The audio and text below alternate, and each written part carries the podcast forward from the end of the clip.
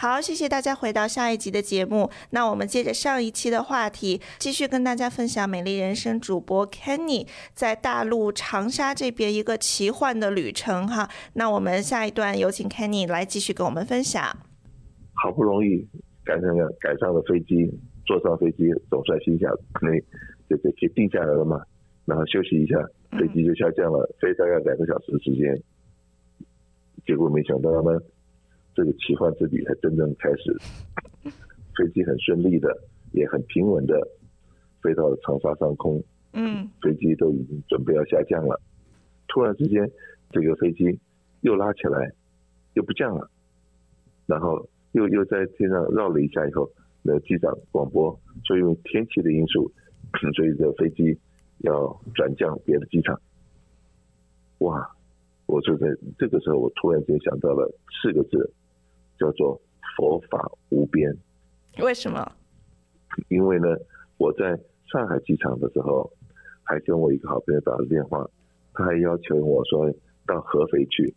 到合肥那边呢，有很多的他他知道我是一个这个对呃佛教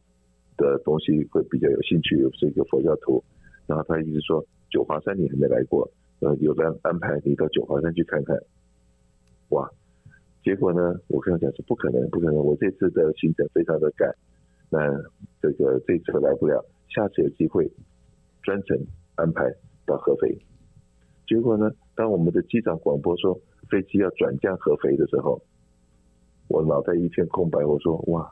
真的是为什么那么多的机场，那么多的地方，那没有去，偏偏邀请我去合肥的人，呃，他跟我讲说，要我去那边去拜访。什么什么人的时候，竟然我的时间排不出来，结果呢，这个我们的飞机也不问我，就把我带到合肥去了。嗯，你说这这么是不是一个很奇妙的一个一个安排？听着就是感觉是缘分，命中注定要让 Kenny 去合肥这么一趟。对，那你有去参观这些合肥的地方吗？有啊，有啊。嗯，就飞机不是真的降落了，降落在合肥的时候，大概已经到十二点半了。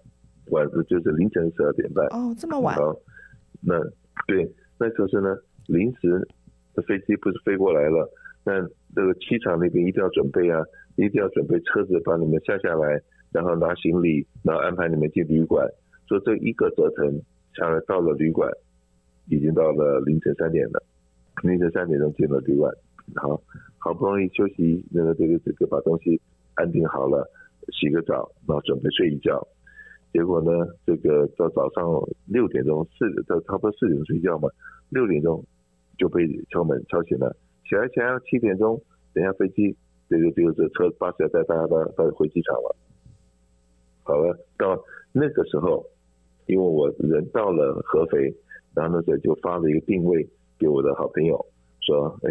我现在在合肥了。那当然了，你半夜发了定位给别人。那那个这个大部分的正常人不都睡觉了吗？好了，等到早上我已经上了 bus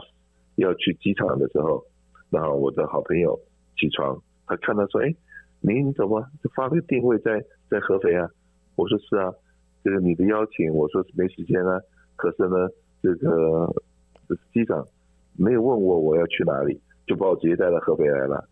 他说：‘你不要走，不要走，你等我。’对不对？我说。”我们的飞机好像九点多钟就要飞了，现在已经七点多钟，到了那边，行李一 check in，我们就准备要进进去了。不要飞没关系，到到那地方，我们聊聊天，见见好久没见，见个面，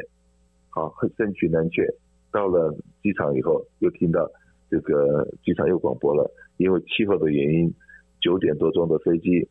又改时间了，延误到十一点半钟。哇！这个我的朋友呢，就在差不多在那个时候就出现了，因为我的飞机不是时间又被延了吗？嗯，他说说说带你去吃的吃早饭去吃早饭去，哇，那真的说好，那到哪里吃早饭？他就在附近就在附近，很快二十分钟之内可以到，结果真的就把我带到一个庙里面去跟师傅吃了个早饭。哇，我说那真是好有缘分哦。对，然后真的是对我来讲的话，这一切的一切，真的就是。老天爷的安排，让我飞了一趟安徽的合肥，我做做梦都没想到我会到这地方来，呃，而且呢，到那边去跟师傅吃了个早饭，然后吃了个早餐，那个味道，这是一个素面，一个素面，那里面加了一些香椿，还是加了些什么东西？那那个感觉，那个味道，真的到现在已经两三天了，可是那个那个味道还能够在我这个这个记忆里面，还能够在打转，呃，真的好吃。然后去参观了一下这这个呃那边的庙宇的建筑，然后他们再赶快这个吃完饭了以后，把我再送回了机场。那当然了，这个到回了机场以后，这个顺利的搭上了十一点半的飞机，呃，在天上又是飞了好久。那我在担心他到时候又不能降落，因为说这边不是所谓的大雨，而是说雷暴。我这是以前没听过这个这个字眼，叫雷，打雷的雷，暴，暴雨的暴。雷暴，对不对？所以说呢，我那个时候为什么快下降的时候，我没感觉那个天气不好，那为什么飞机就飞走了？等到真的要下降的时候，我才知道，因为高空的气流是很稳定的，可是你要穿云而下，要降落的时候，那下面是下大雨的。然后那个时候我才知道说，原来这个昨天晚上没有降落，是因为这个安全的因素。你看，本来是应该是凌晨凌晨到长沙的飞机，结果拖了大概。十几个小时，就是到本来是凌晨降落的飞机，到了第二天的这个两点多钟才降落。所以说呢，这整个的旅程都是一些不在你的期待、不在你的安排之内，可是很多事情都发生了。可是最终的是让我平安的降落了这个长沙这个城市。到了这个城市再一看，哇，所有的东西跟我当年来的时候。的很多印象已经又不一样了，这个城市变得非常的漂亮，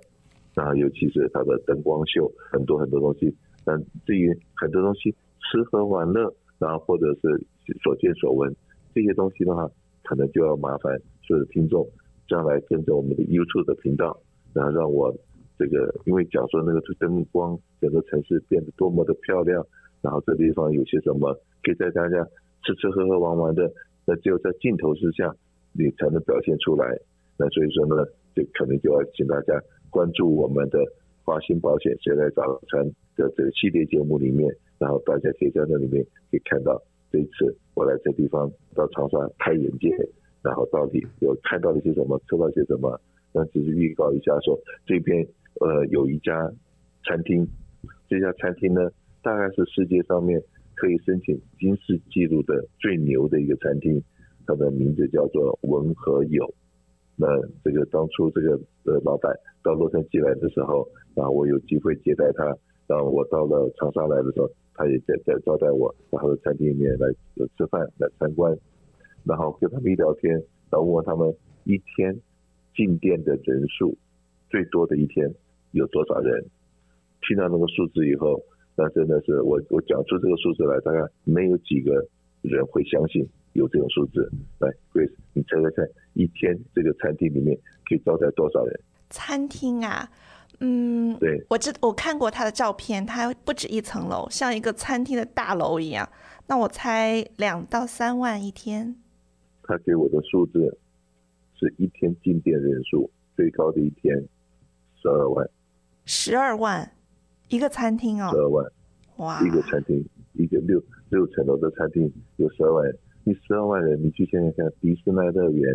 大概一天，在我说洛杉矶迪士尼乐园，大概一天能够有进店进进迪士尼那么大的场地，有多少人进去？对啊，而且迪士尼是这种户外的嘛，那这个文和友就是是全是室内的这种不很多不同的可以吃饭的地方嘛。对，可是他真正坐下来能够吃饭的人数，他的最高的一天，他只服务了大概一万四千多一万五千人。